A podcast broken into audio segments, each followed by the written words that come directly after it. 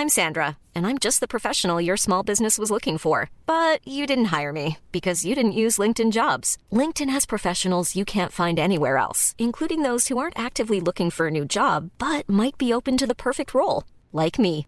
In a given month, over 70% of LinkedIn users don't visit other leading job sites. So if you're not looking on LinkedIn, you'll miss out on great candidates like Sandra. Start hiring professionals like a professional. Post your free job on linkedin.com/people today. Heraldo Radio, con la H que sí suena y ahora también se escucha.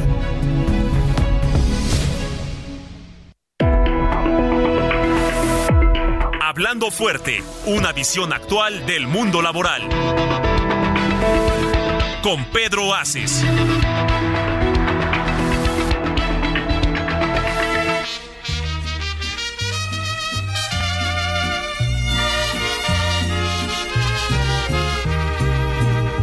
Tómate esta botella conmigo y en el último trago nos vamos.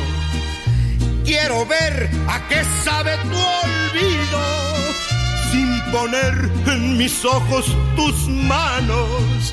Esta noche no voy a rogarte. Esta noche te vas de de veras.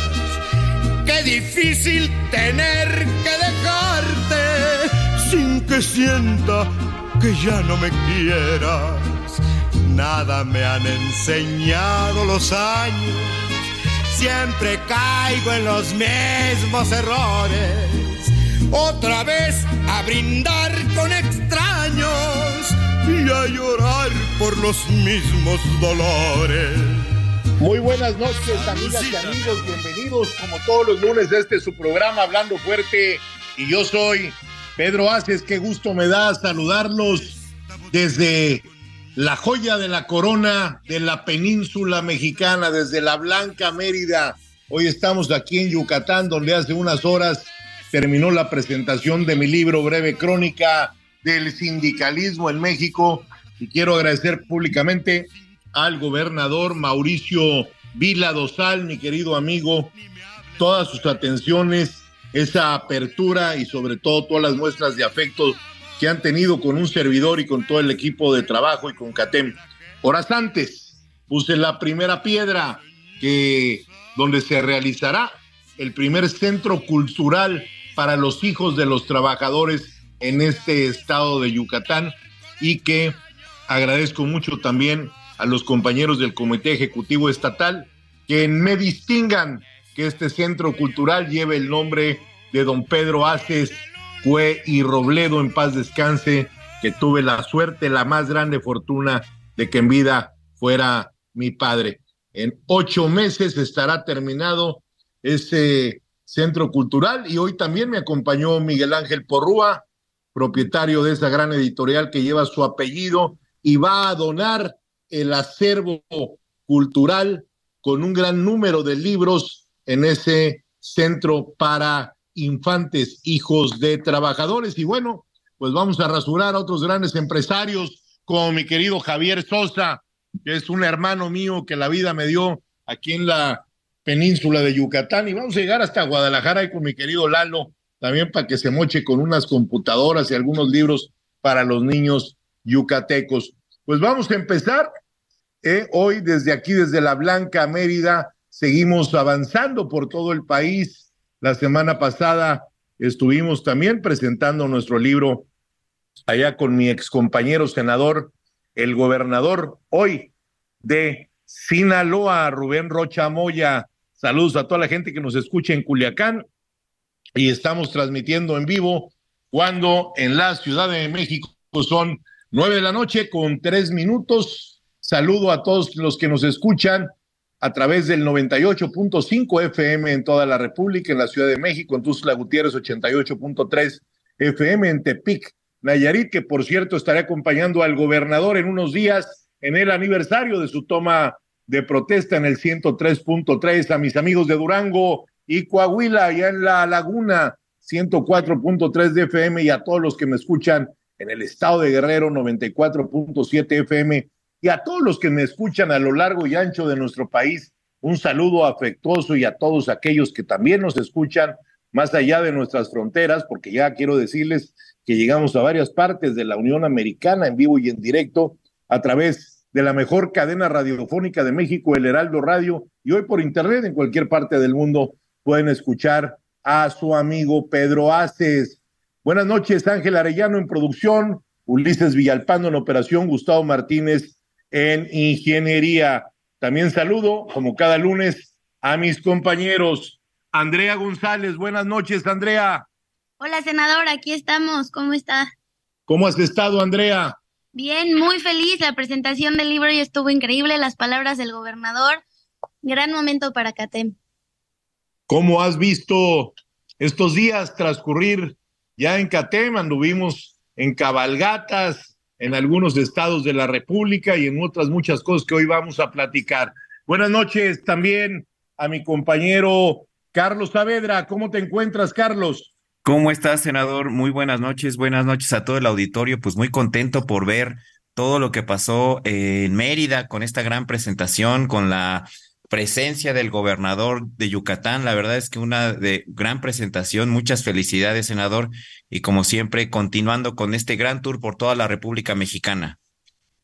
Pues me da mucho gusto saludarte. Andrea, nuestros contactos, redes sociales y teléfono en cabina.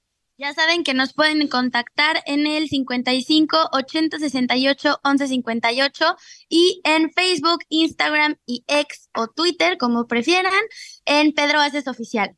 Bueno, y también Threads, que ahora está de moda. Y estamos actualizados, senador. Estamos en la modernidad, por eso siempre me gusta trabajar con gente joven. Los jóvenes de hoy serán los grandes líderes del mañana. Por eso es muy importante todo lo que estamos haciendo en CATEM de impulsar a los jóvenes. Espero que no coman tanto como Hugo, porque mejor le voy a regalar un traje de charro. Déjenme decirles que acabamos de cenar en la Blanca Mérida y Hugo rompió el récord. 15 tacos de cochinita pibil. Pero bueno, así es esto.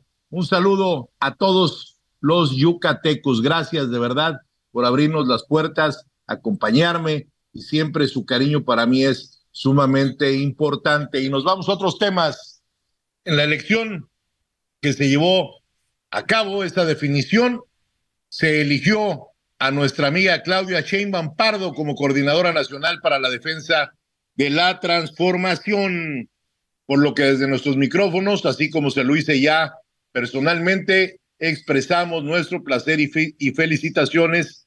Sin duda, tendremos un proceso electoral que va a ser democrático como fue esta elección, dentro del partido de Morena. Quiero también hacer mi reconocimiento a Adán Augusto López y a Ricardo Monreal por su madurez política que mostraron frente al triunfo de Claudia Sheinbaum. Y aprovecho también estos micrófonos a mi muy querida amiga, Amara Lezama, quien hoy acaba de dar su informe de actividades. Un gran primer año en Quintana Roo, muchas nuevas obras que han sido inauguradas, pero también han arrancado gracias a este impulso y a la búsqueda de apoyos que ha hecho en la Ciudad de México la gobernadora. Catén presente en todas las obras grandes de Quintana Roo, en Tren Maya, en Puente Nichucté, en tramo 4, en tramo 5, en el aeropuerto de Tulum y en tantas y tantas obras que se están haciendo en ese bello y paradisiaco lugar que es Quintana Roo. Mara, desde aquí mi cariño, mi felicitación y un poquito más tarde estaré en Chetumal dándote un abrazo. Y el día de hoy hay un llamado general a la unidad. Los líderes de Morena, las corcholatas y sus partidos aliados refrendaron su apoyo a Claudia Sheinbaum y llamaron a continuar en el movimiento de unidad. Marcelo Ebrard declaró hoy desde un hotel del sur de la Ciudad de México, que no se va. Habrá que esperar, habrá que ver. No echemos campanas al vuelo y habrá que analizar qué hará Marcelo Ebrard, a quien también le mando un abrazo porque tengo una extraordinaria relación con él. Y bueno, que lo que haga sea bien pensado y que sea lo mejor para nuestro país. porque una corriente democrática dentro de un partido divide, divide a los grupos. Lo vimos en el PRD hace, pues ya, tres décadas, cuando, pues sí, en el 94 es cuando Porfirio y Cuauhtémoc toman la decisión de irse, ¿sí? Y empiezan las corrientes con aquellos que se sienten puros de un partido. Puros son los toros de Lidia, cuando vienen de una vaca y de un toro que son puros. Entonces, puros, pues serán puros amigos, yo creo. Además, además consumen, eh, pues cosas muy, muy buenas hechas en México. Bueno, pues déjenme decirles que Alfonso Durazo, gobernador de el estado de Sonora y presidente del Consejo Nacional de Morena, expresó su agradecimiento a los partidos aliados, sí, que es el PT y el de del del güerito ese, ¿no? El güero, el güerito ese que parece piojo lavado, ya sabemos de quién estamos hablando, ¿sí? Este, este debería de hacer coros ahí en RBD en lugar de andar en la política. Bueno, pues Alfonso hizo hincapié a la transferencia del liderazgo, que era un paso pacífico y necesario para el movimiento. Nuestro amigo Mario Delgado, presidente nacional de Morena, elogió el enfoque de AMLO en la política y su compromiso. Bueno, pues la verdad, vamos a hablar en plata. Andrés Manuel López Obrador, sin duda y sin alabanzas, es el político más grande de las últimas décadas que ha habido en México. No hay quien se le ponga enfrente. Es un político que además de haber hecho en sus cinco años de gobierno una infraestructura en este país como nadie lo había hecho, tuvo los tamaños para hacer lo que ha hecho. Hizo una obra que es el tren Maya, 1500 kilómetros. ¿Cuánto benefició yo se lo digo a los empresarios de la península yucateca, a los empresarios de Campeche, de Tabasco. El tren trae riqueza. Ahora hay que buscar que la riqueza se reparta con justicia, no solo al proletariado y a los empresarios, sino a todos los ciudadanos. Nosotros como CATEN lo primero que hicimos fue, dentro de los tramos, el tramo está en Tabasco, primero los trabajadores tabasqueños.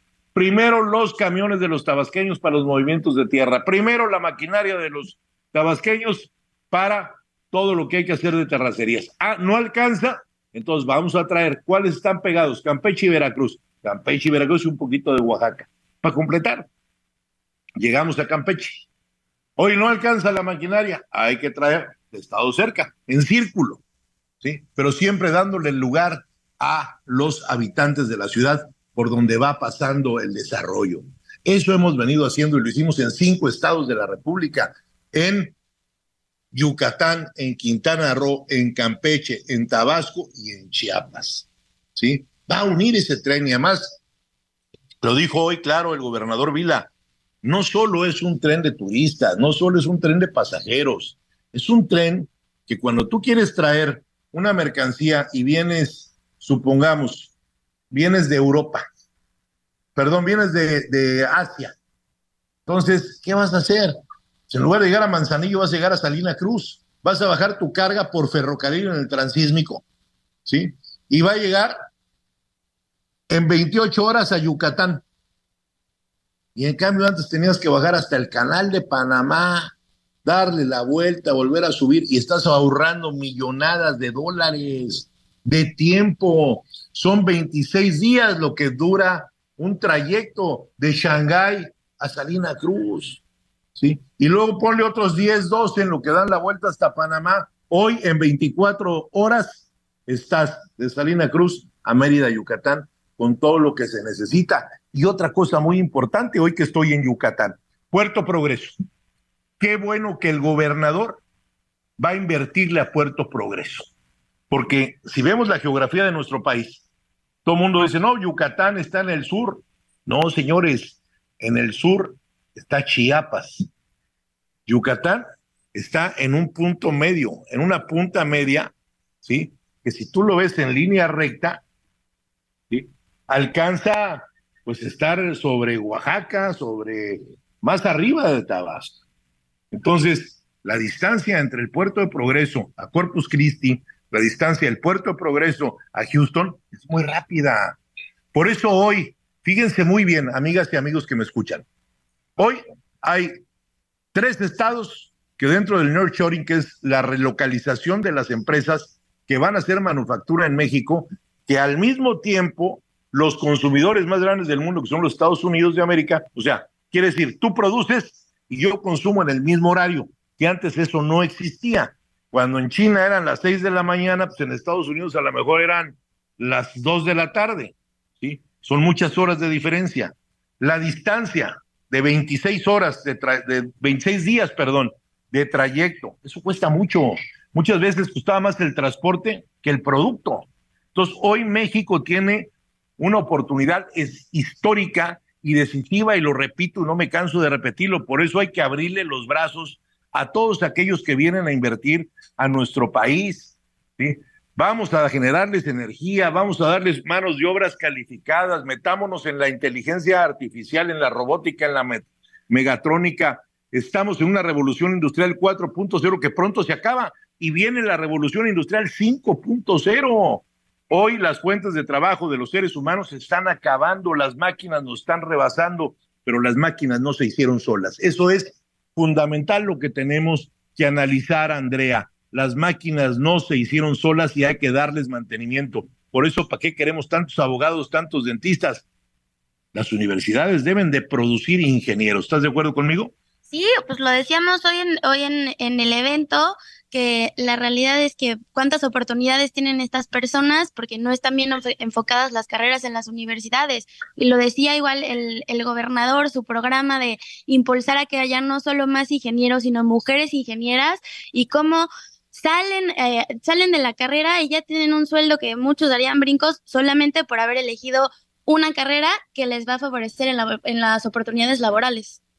Acabas de decir un punto neurálgico, la mujer. La mujer es preponderante en la participación. Yo lo veo con todas las empresas que tienen que atender los contratos colectivos en la zona norte, ¿sí? En las grandes maquiladoras, el 80% son mujeres pero son mujeres obreras. Hoy ocupamos mujeres que se preparen, que vayan a la universidad y que sean ingenieros. Que ese machismo del padre, no, mija, ¿tú para qué estudias?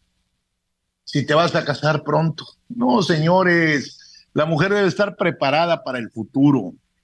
Hoy necesitamos ingenieras, necesitamos ingenieros para darle mantenimiento a toda esa maquinaria, a todas esas líneas de producción que vienen y también a la infraestructura. ¿sí? México tiene mucho que desarrollar, hay muchas necesidades con las que podemos actuar. Y bueno, este es un tema del que vamos a seguir platicando en todos los programas. Productividad. Este país tiene que florecer y si tenemos un presidente que está impulsando la productividad, que impulsa a los empresarios, que da oportunidades a los trabajadores, que todos nos debemos de apegar a esa reforma laboral que presenté en el Senado de la República. Entonces, nos tiene que ir bien. México puede tener un crecimiento en los próximos 10 años hasta de un 8%, eso es histórico. Se lo plantea Carlos Slim, se lo he planteado a muchos grandes empresarios que son maestros en economía diaria, no de, no de universidad, que diario están con los temas de la economía. Y me dan la razón. Para eso tenemos que seguir preparándonos, ¿sí? Y buscar que el tripartismo entre los gobiernos, de los tres órganos de gobierno, municipales, estatales, el federal, los empresarios y los trabajadores, vayamos en una misma ruta. Bueno, regresamos con los temas de Morena y Ricardo Monreal, a quien también felicité, hizo un llamado a la unidad, la preparación para los desafíos para el futuro y reconoció que los grandes cambios traen consigo fuerzas que buscan revertirlos. También advirtió que existirán en las próximas elecciones dos, dos opciones. Restaurar la desigualdad y la pobreza o mantener un camino para la transformación. ¿Y qué queremos? Transformarnos. El que no se transforma se envejece y el que se envejece se muere. Por eso hoy también lo dije, Andrea, en la vida hay que atreverse a dar el paso. Por eso siempre hay que transformar todo lo que hagas en base a los ritmos que los tiempos te van marcando. Tú no puedes ir ni antes ni después. Tienes que ir al compás que el tiempo te va marcando. No puedes estar fuera de tiempo. Y hoy eso buscamos. Eso buscamos que se hagan cosas buenas en base a todo lo que se llame México. Por otro lado, ya se presentó el presupuesto, Andrea. Así es, senador. La semana pasada eh, se entregó en la Cámara de Diputados, como marca la ley, el paquete económico. Y pues vamos a hacer un breve resumen de qué es lo que tienen que saber. En primer lugar, el gobierno propone un gasto público histórico de 9.06 billones de pesos para el siguiente año. La prioridad es para los programas y para las megaobras. La Cámara de Diputados tiene por ley hasta el 15 de noviembre para aprobar. Otra cosa que tienes que saber es el tema de las pensiones. Van a tener un gasto de 1.9 billones de pesos en el 2024. Esto por 1.5 de las billones eh, de las contribuciones y 439.149 millones de pesos son de la pensión para el bienestar de adultos mayores. Aún con la expectativa de menores niveles en la de, de la inflación, el costo financiero de la deuda será de 1.2 billones de pesos, 11.8% más en la comparación anual.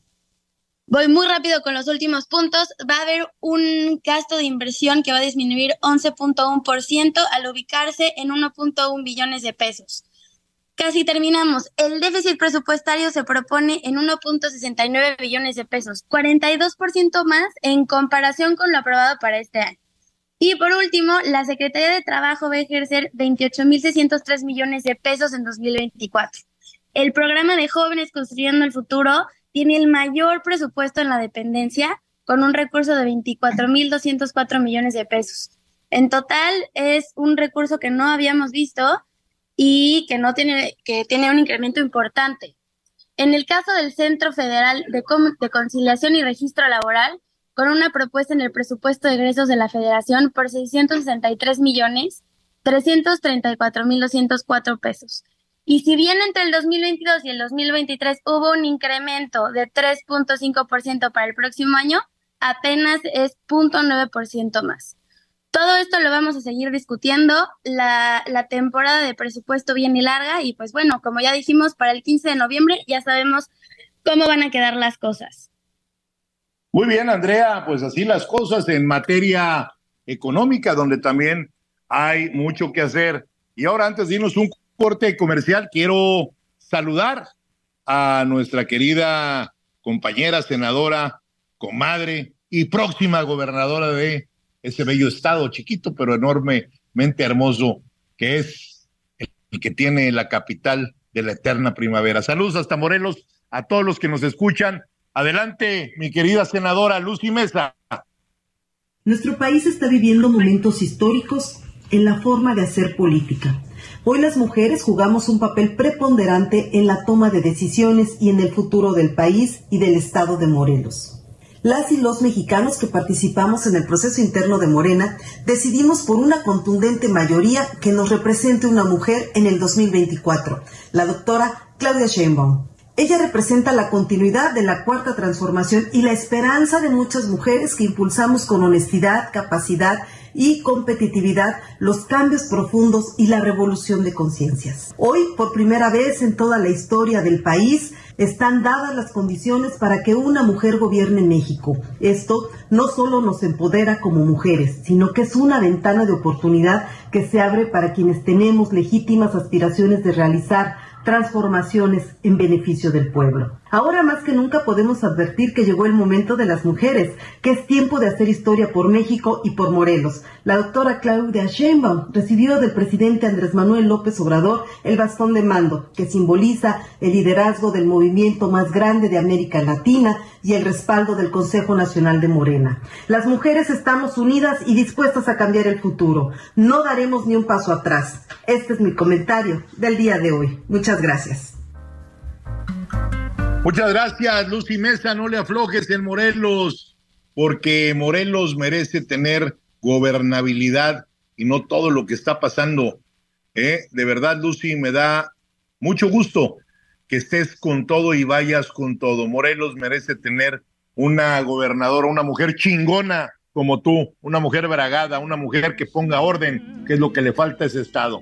No es una cancha de fútbol, es un estado muy importante y muy cercano a nuestra querida capital. ¿Cómo vas, Carlos Saavedra, allá en la Ciudad de México? Muy bien, senador, estamos a punto de mandar un corte comercial con muchos temas por platicar en el segunda, la segunda mitad, senador.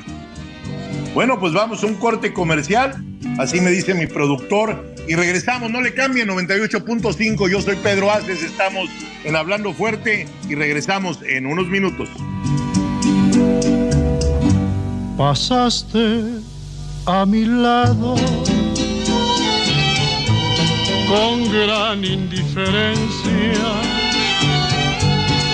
tus ojos ni siquiera voltearon hacia mí. Estás escuchando Hablando Fuerte, el sindicalismo de hoy en la voz de Pedro Aces.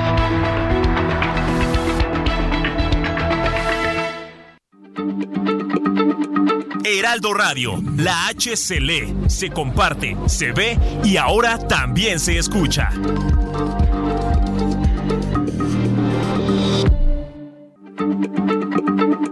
Heraldo Radio, la H se lee, se comparte, se ve y ahora también se escucha.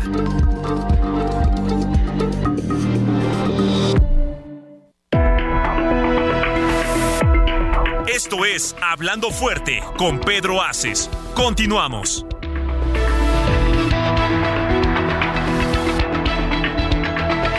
México lindo y querido, si puedo lejos de ti, me digan que estoy dormido y que me traigan aquí.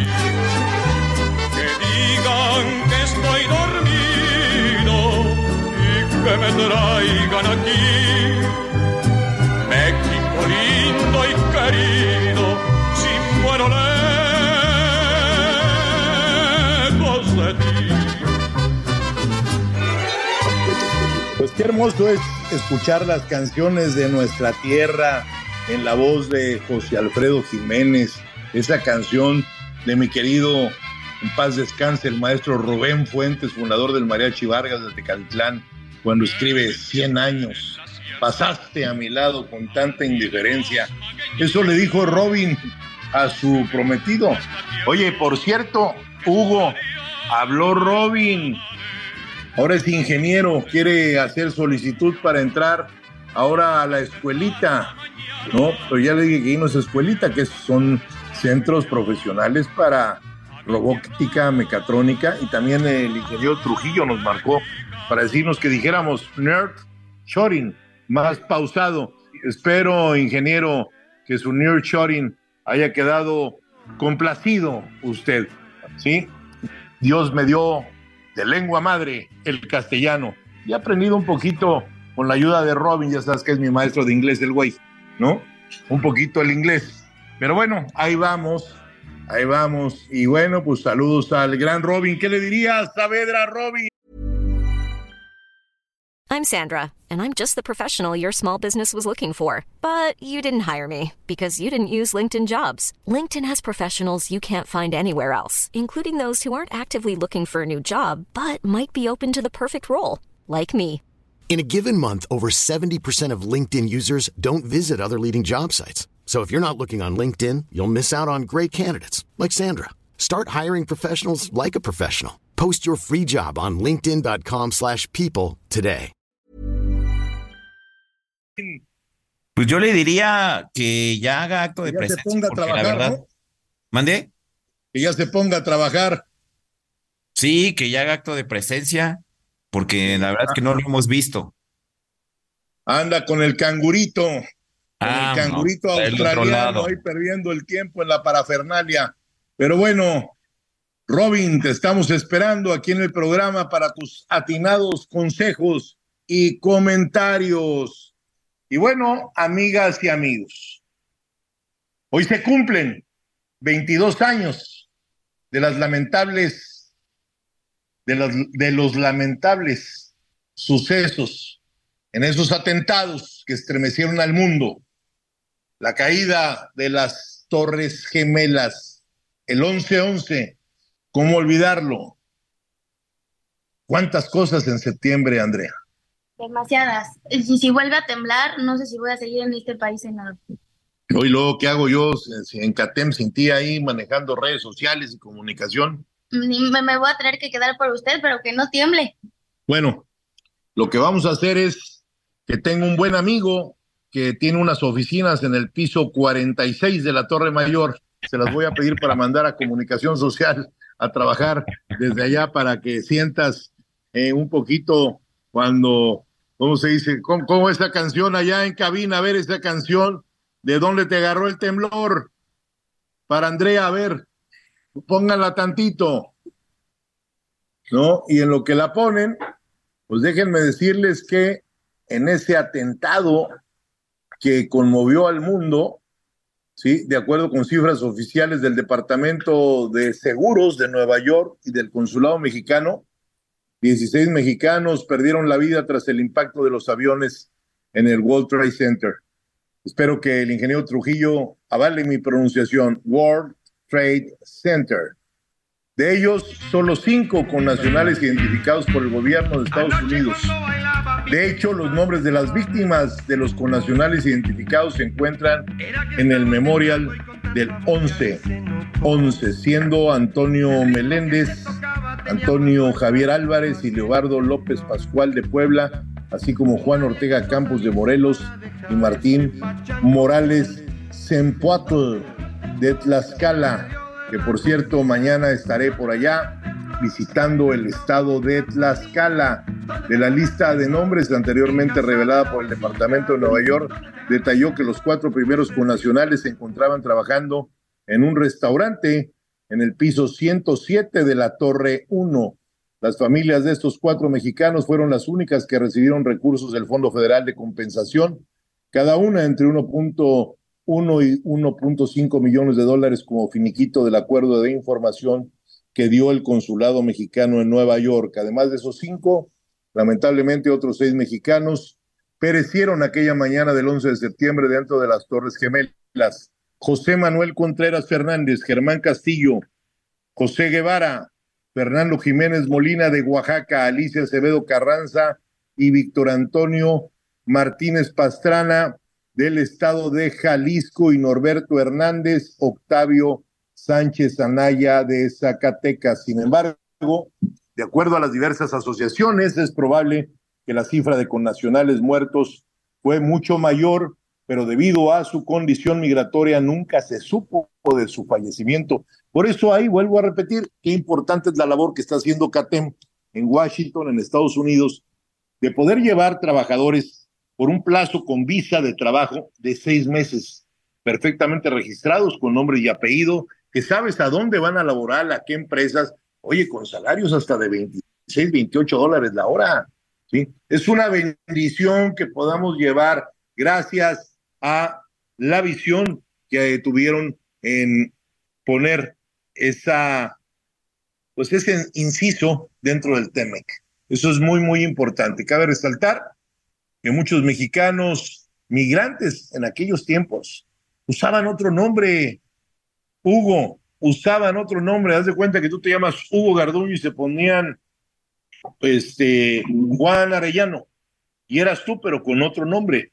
Entonces, hoy a través de esto, de estos registros, creo que vamos muy, muy bien. Carlos Saavedra. Así es, senador, es lamentable que... Pero no me puso en cabina, a ver, no me puso en cabina la de Andrea. A ver, ya la tienes, Ángel. El ritmo que se tocaba tenía más fuerza que todo aquel temblor. Y nadie quiso salirse para dejar ese pachangón. ¿Dónde te agarró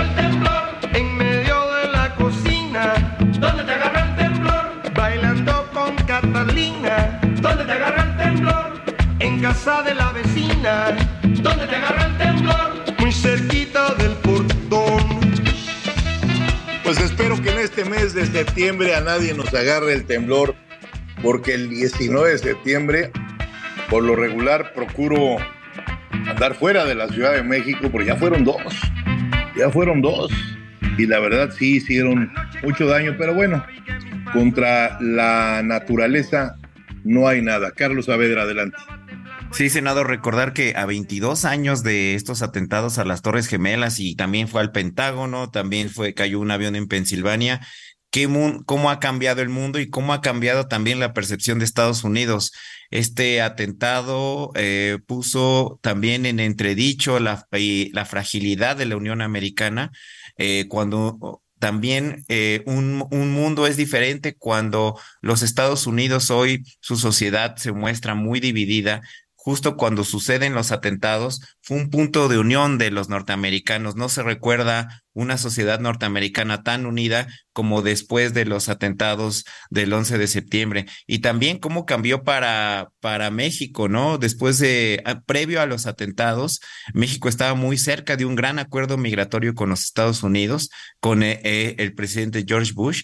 Y bueno, después de los atentados toda la relación cambió, Estados Unidos se volcó a, a la guerra contra el terrorismo y pues muchas, muchas puertas se cerraron y muchas puertas se cerraron a esa reforma migratoria, que por cierto, eh, ya se está retomando el tema, justo usted, senador, junto con la congresista María Elvira Salazar, están retomando el tema en Estados Unidos para legalizar a millones de personas. Entonces, son atentados que cambiaron el mundo. A 22 años se ve ya lejos porque estamos en un mundo completamente diferente, pero bueno, afortunadamente en el tema migratorio, que es justo lo que estábamos hablando, hay trabajo para retomar ese gran acuerdo, senador.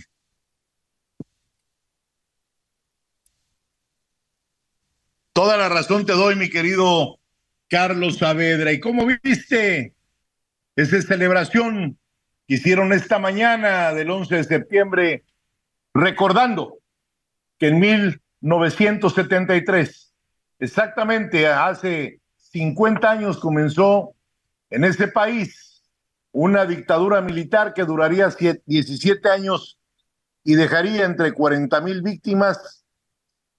Eh, incluyendo más de tres mil desaparecidos. Al mismo tiempo, con ese golpe de Estado, se acabó un experimento inédito en el mundo. Salvador Allende fue el primer marxista elegido presidente de forma democrática, alguien que buscó la vía chilena al socialismo dentro del marco jurídico vigente. Allende asumió el poder sin mayorías legislativas y comenzó a implementar programas destinados a rehacer la estructura económica chilena. El presidente Allende tomó medidas para expropiar empresas, estatizar los bancos, redistribuir ingresos y profundizar la reforma agraria lanzada por su antecesor, el democristiano Eduardo Frei Montalva. Aparte de nacionalizar el cobre, con el respaldo unánime del Congreso, que no, todos pertenecían a su partido. Y esta reforma fue también vista que en una unanimidad general todos los legisladores votaron a favor de que el cobre se volviera de y para los chilenos.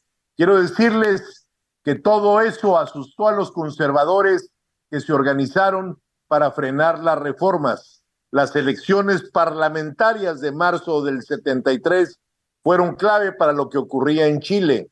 Y aunque la derecha agrupada en la Confederación para la Democracia, el CODE, sumó el 56% de los votos, no alcanzó el objetivo que se planteaba de tener dos tercios del Senado para poder destituir a Allende.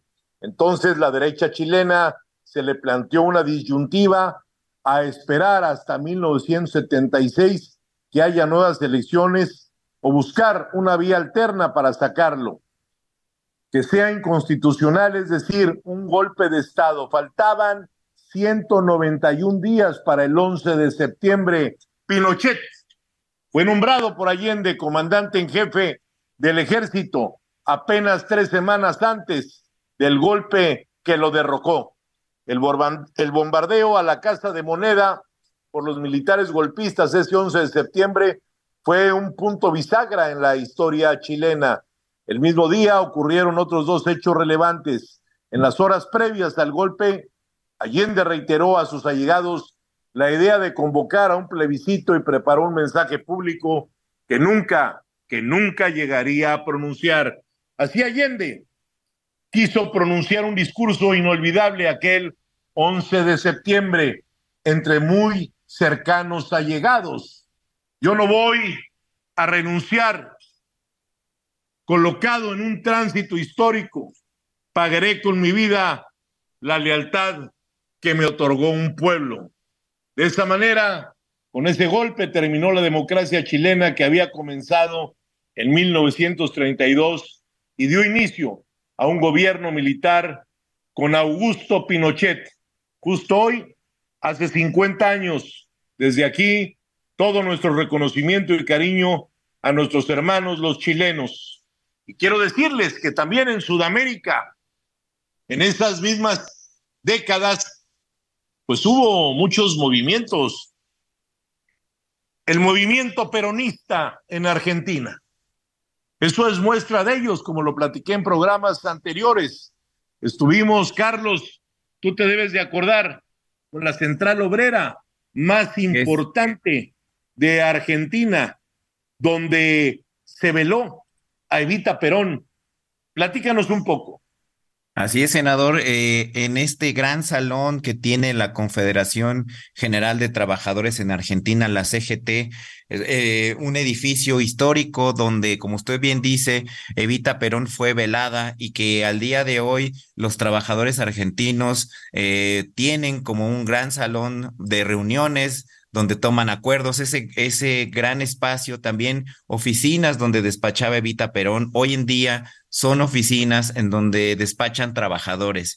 Y esa conexión que tendemos a hacer, que es muy importante, en donde el pasado es un eje rector de las acciones del presente. Y bueno, ahora como comentaba, lo que pasaba es otro 11 de septiembre, otro 11 de septiembre histórico, en donde los chilenos cambiaron la historia y, y si me permite decirlo, un golpe de Estado que también cambió la historia de Latinoamérica y de cómo Latinoamérica veía y ejercía su soberanía frente a los intereses de otras naciones. Un golpe de Estado que además es... Eh, eh, muy estudiado en México que provocó una gran migración de chilenos a nuestro país chilenos que como sucedió con, con esta gran migración de españoles a México, vinieron y siguen aportando mucho a nuestra, a nuestra sociedad. Y bueno, también comentar que es muy importante el viaje que el presidente López Obrador ha realizado a Chile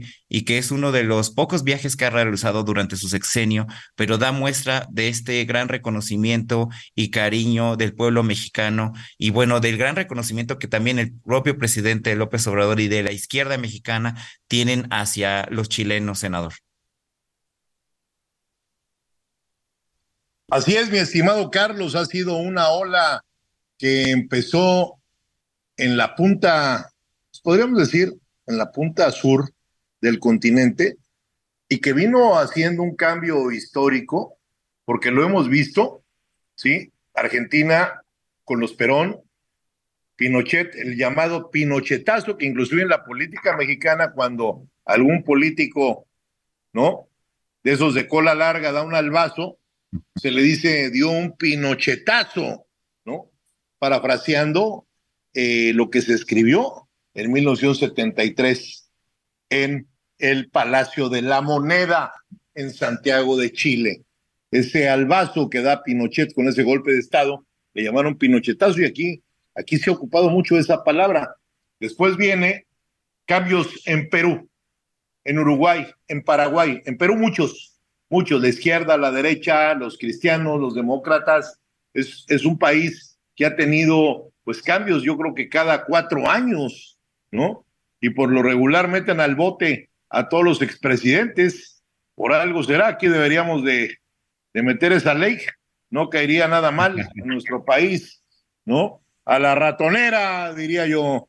¿Qué te parece esa frase? Para que me parafrasees algún día, Saavedra, y digas, como decía Pedro Aces, a la ratonera. A la ratonera. La verdad es que es interesante, senador, porque Ahí usted habla de algo que en Latinoamérica no se reconoce tanto, pero es la opción de la democracia. Al final Latinoamérica ha ido de izquierda a derecha, vienen olas donde de repente muchos eh, gobiernos de izquierda llegan al, al poder, pero de repente regresa a la derecha. Ahora acabamos de pasar una ola de izquierda y bueno, ya se está convirtiendo otra vez a la derecha. La verdad es que en los últimos 20 años, Latinoamérica ha dado ejemplos de la democracia como, como pocas regiones en el mundo y eso se habla poco. Y este caso de Perú que usted comenta, yo creo que también es muy importante. Perú no solo ejerce la democracia, sino que también, también ejerce el sistema judicial, su poder judicial.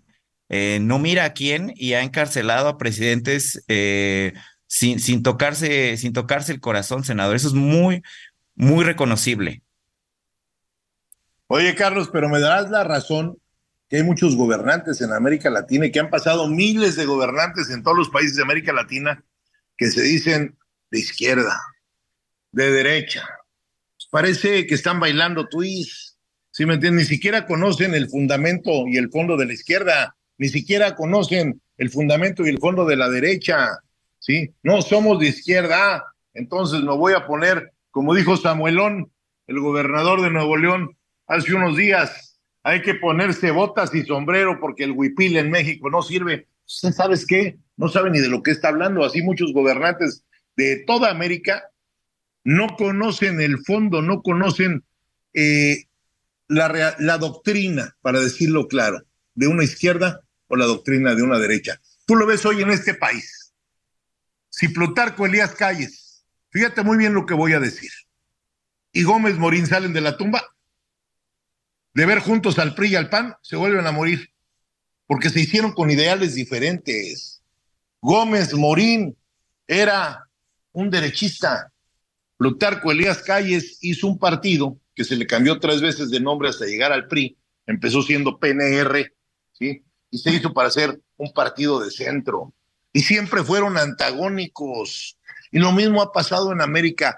Las cosas que pasan décadas antes, regresan después, todo se va reciclando. Lo único que cambian son los personajes. Me acuerdo mucho esa frase que tú estabas presente que me regaló Pepe Mujica el día que comimos con él en su casa en Montevideo, Uruguay, que me dijo, querido Pedro, los hombres pasan, las causas quedan. Y esa es una verdad.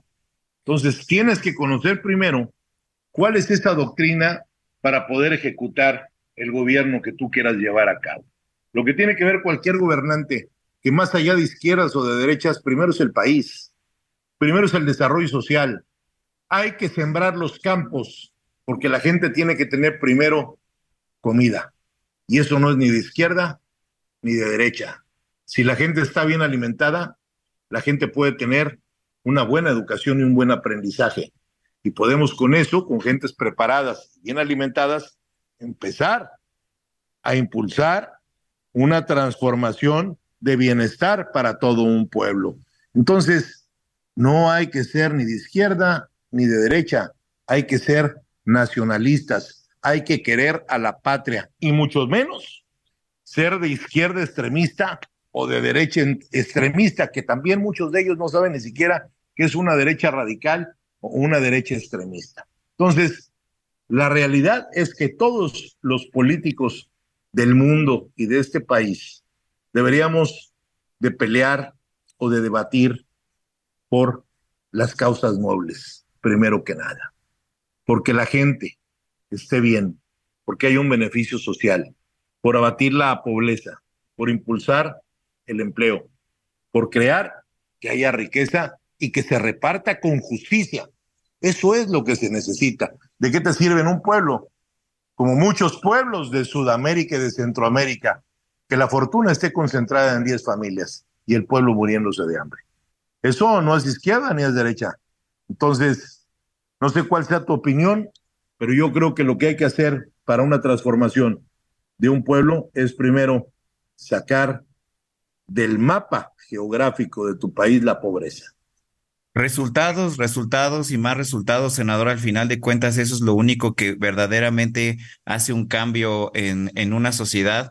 Y al final, como usted bien dice, Gómez Morín estaría revolcándose en su tumba.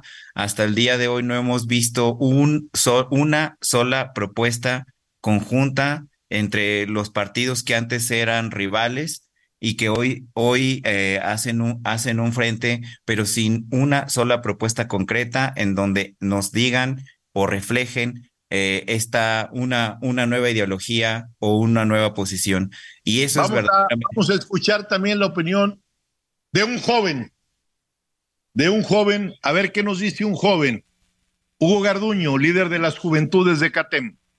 Para ti, Hugo, ¿cómo definirías el comentario, la síntesis que acabo de hacer de que debemos de ser nacionalistas. No, claro, es un tema muy importante que los jóvenes debemos atender en esta etapa de nuestro México, donde las juventudes a veces nos guiamos por otro sentido, nos vamos por otros caminos, sin saber lo que significa nuestro escudo nacional, nuestros colores, nuestros símbolos patrios, y ese nacionalismo que todos deberíamos tener, porque yo que he tenido la oportunidad de recorrer el país del lado, al lado del líder, me he dado cuenta que tenemos un país maravilloso que puede hacer muchas más cosas la, la gente de lo que nosotros estamos acostumbrados a ver solo eh, en nuestro círculo, en nuestras actividades cotidianas. México tiene una extensión de territorio increíble, el país con mayor costas de, del mundo y creo que debemos explotar eso para tener un sentido nacionalista y que los jóvenes nos metamos a defender esa, esa parte de, de nuestros colores, de nuestros escudos. Pues así es, mi querido Hugo. Y bueno, pues quiero agradecer a todos los que nos escucharon el día de hoy y los espero el próximo lunes a las 9 de la noche en el 98.5 de FM, el Heraldo Radio, la mejor cadena radiofónica de México. Yo soy Pedro Aces y esto fue una emisión más de Hablando Fuerte. Muchas gracias y buenas noches. Era rodar y rodar. Hasta aquí Hablando Fuerte con Pedro Aces, actualidad de México y el mundo.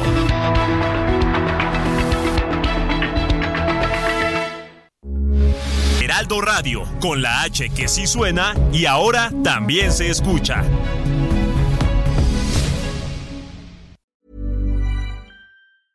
Mom deserves the best, and there's no better place to shop for Mother's Day than Whole Foods Market. They're your destination for unbeatable savings, from premium gifts to show-stopping flowers and irresistible desserts. Start by saving 33% with Prime on all body care and candles. Then get a 15-stem bunch of tulips for just $9.99 each with Prime. Round out Mom's menu with festive rosé, irresistible berry chantilly cake, and more special treats. Come celebrate Mother's Day at Whole Foods Market.